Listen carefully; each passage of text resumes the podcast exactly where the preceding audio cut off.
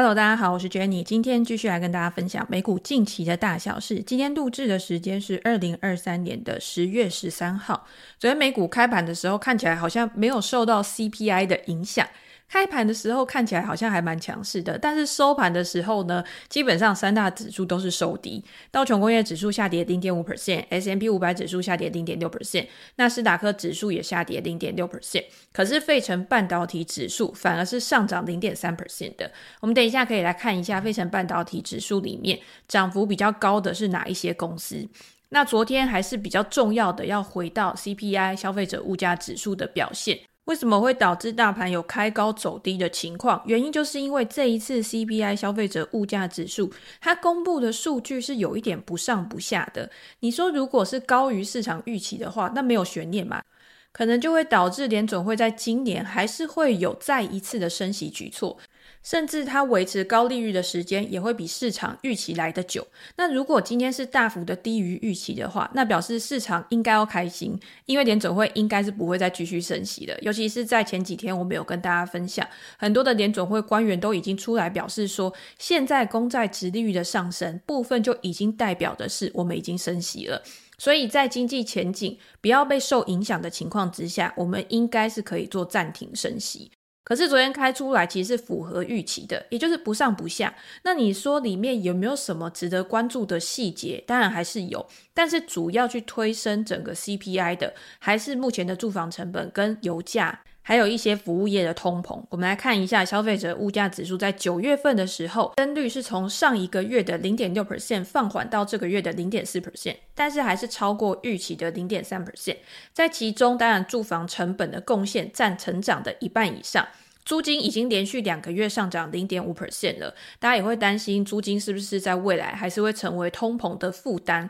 不过，反而在住房这个部分，大家应该是不用太担心，因为联准会它加息的影响，对于住房来说，本来就是比较有滞后性的。九月份的时候，虽然住房的成本仍然是增加，但是在未来还是会逐渐的往下去走。那另外比较重要的，当然就是食品跟能源的成本，在这个月是推动整体 CPI 上涨的另外一个重要原因。我们把波动性比较大的食品跟能源先把它删掉，核心 CPI 比上一个月成长零点三 percent，是符合预期的零点三 percent。在核心通胀里面，包括像租金、酒店、娱乐消费都推动了这一次的核心 CPI。之前大家比较关注的二手车、卡车或者是服装类，在这一个月是有所下滑的。所以，我们还是回到食品的价格这个部分。食品的价格在这个月上涨了零点二 percent，跟前几个月的增速大概是持平的。因为杂货的价格在这个月的月增率下滑到零点一 percent。那餐馆的成本，也就是你今天去餐厅吃饭的时候，你必须要支出的价格反而是上涨的。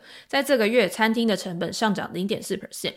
这也是为什么之前我们提到，很多人其实对于通胀的下滑是没有什么感觉的，因为在疫情之后，你必须要到餐厅去吃饭，可是，在结账的时候，你看账单，并没有发现因为通膨下滑的原因，而让你的账单上面金额变少。通常涨价了之后就会回不去了。这个不管是在美国或者是在台湾，都有一样的情况。像因为我以前是比较常外食的嘛，我因为想要方便停车，所以都在百货公司吃东西，像瓦城啊、鼎泰丰这些都是我非常常吃的。有的时候一个礼拜大概吃三四次以上，可是以前的价格跟现在的价格就明显的有差了。包括在这一段期间，食材成本的上涨，或者是因为找不到人，所以他必须要去提高他的工资，到最后都会转嫁到消费者的身上。在美国同样也是这样子的一个情况。自二零二一年以来，不管是从汽车到餐饮，或者是到住房，所有的商品价格跟我们生活息息相关的，都持续的上涨。劳动力密集型的服务价格上涨，也是推升通膨现在最重要的原因。这个也是联准会为什么他要持续去关注劳动力市场的变化，因为他不希望未来的劳动力再持续的紧缩，造成薪资成本的再度上涨。那除此之外，包括像酒店住宿或者是体育赛事的价格也大幅的上涨。那另外除了食品以外，还有能源的价格。能源的价格里面细项的部分，公用事业像天然气啊这些服务大幅的下滑，在这个月是下滑一点九 percent。不过汽油的价格在这个月还是有上涨的。那再加上最近的中东战争，油价有可能会再次上涨。虽然我们说目前影响还不大，但是也会形成未来通膨的一个担忧。所以我们现在在看 CPI 这份。数据的时候，你也会看到很多的分析师提到，虽然总体的情况看起来在过去这一年通货膨胀大幅度的下滑，可是这最后一里路通常是最难的，要达到联准会两 percent 的目标，可能还需要一段时间。我们虽然看近三个月，如果你用年化的通膨率来看的话，它是有已经快要达到联准会的目标，可是因为经济的不确定性、地缘政治风险所造成的不确定性，目前还是比较大的，所以联准会官员他们也没有办法告诉你说，我现在就是要转向。那未来资本市场会不会受到这些因素的影响？我们也只能边走边看。目前如果去观察 CME Fed Watch 的数据的话，可以看到十一月预期说还是维持不变的几率是比较高的，大概就是达到百分之九十的一个水准。可是，在十二月的时候，预期会升息一码的人反而是变多了。前几天大概还在二十六 percent 左右，在昨天 CPI 数据公布之后，已经达到三十五个 percent 以上。在 CPI 的数据公布之后，我们也可以来看美国公债殖利率的变化。两年期的公债殖率在前两天跌破五个 percent 以下之后，在昨天又收复了五个 percent，收在五点零六七 percent。十年期的公债殖利率也达到了四点七 percent。那联准会的传声筒，《华尔街日报》的记者 Nick，他也撰文表示说，以现阶段的通膨数据来看，还没有办法说联准会他已经取得他想要的胜利了。那当然，在这种氛围之下，也导致美股昨天是走开高走低的一个局面，扭转了连续四天以来的上涨态势。那另外一个去推升美国债券殖利率的，还有一件事情，那就是三十年期的美债标售看起来是不如预期，需求并没有像大家想的那么好。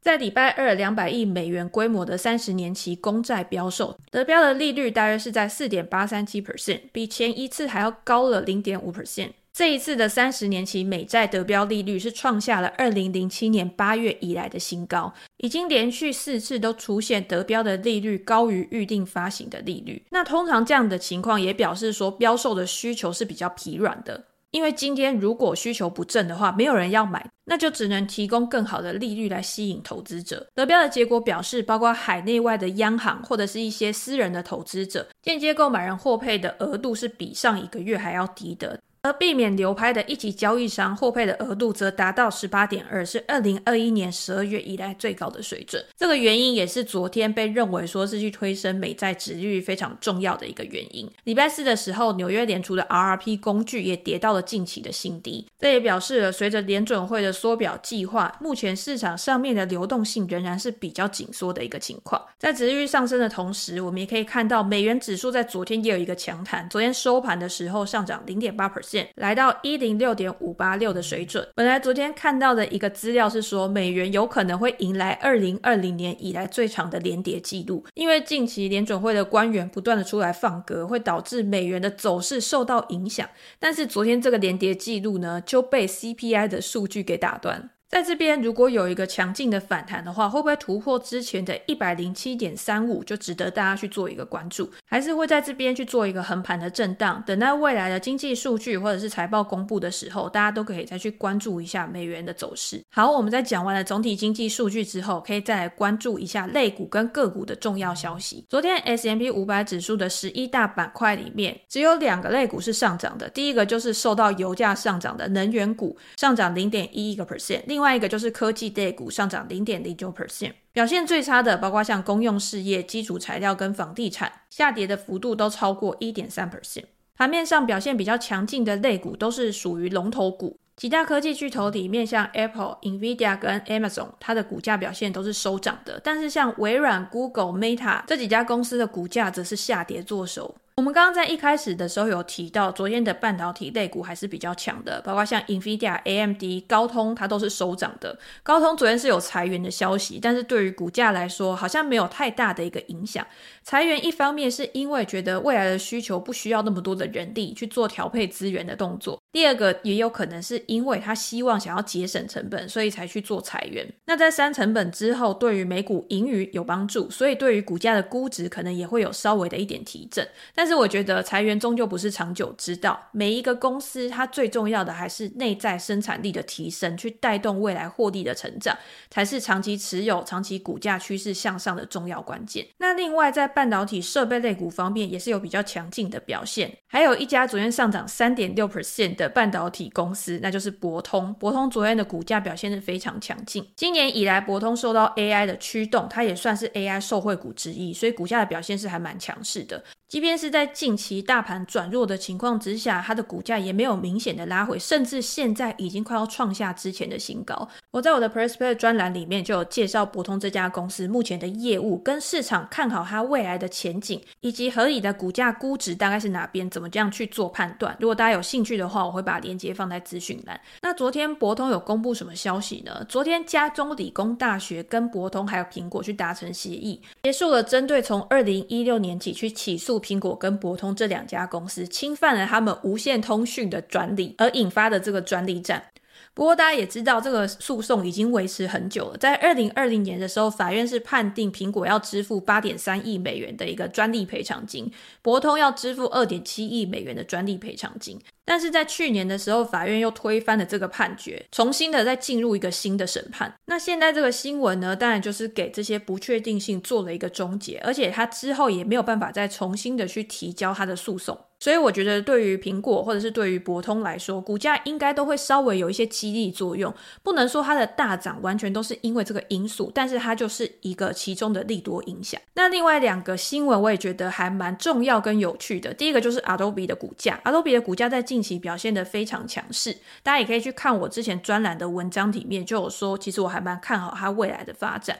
那 Adobe 这家公司，我觉得在 AI 的趋势里面算是比较慢热的，但是它是处于那种爱爱内含光，它是有这个技术跟它的一个大量的数据可以去支撑它在 AI 领域的发展，但是它推出工具的时间看起来好像是比其他的竞争对手还要稍微晚一点。在今年三月的时候，它终于推出了它 Firefly 的第一个版本。那在这个礼拜投资者日里面呢，它又再继续的推出了一百多项的创新，其中就包括了三个 Firefly 的模型。透过生成式的机器学习模型，包括更高品质的影像、更好的解析度，或者是你今天想要做任何的一些创意发想，都可以透过 Adobe 提供的工具来达到你想要的一个效果，就是去以它的生成式 AI 服务 Firefly 为核心，然后帮助品牌可以去创造他想要的一个东西。总之，Adobe 就是不断以它现有的工具跟服务去做扩展。包括像网页的编辑啊、网站的设立啊，其实现在都可以透过 AI 来做一个生成。当然，我们知道在之前财报里面有讲到，现在的生成式 AI 服务对于 Adobe 来说，它可能不是一个主要的获利贡献，